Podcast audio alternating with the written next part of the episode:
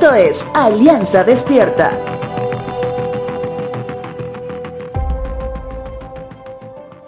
Creo bien que en ningún momento de las décadas pasadas a nivel mundial las personas habían considerado de menor a mayor grado la posibilidad de que enfermen y pierdan la vida.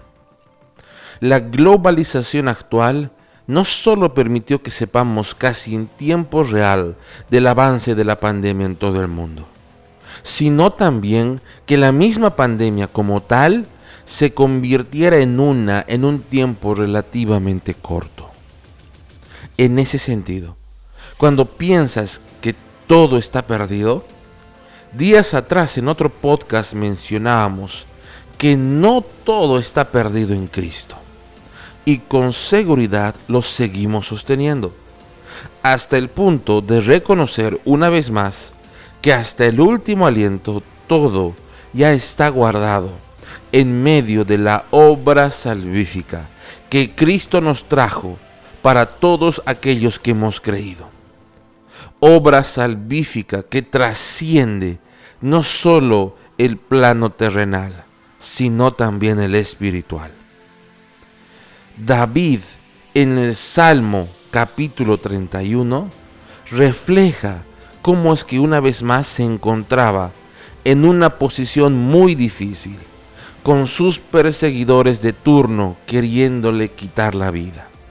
Y si bien ese escenario de angustia y preocupación lo llevaban a huir y, y protegerse de sus enemigos, él sabía que aunque ellos lograsen su objetivo, David tenía la plena certeza de la permanencia segura con Dios en su reino. Salmos capítulo 31, versos 3 al 5 dice lo siguiente. Tú eres mi roca y mi fortaleza. Por el honor de tu nombre, sácame de este peligro.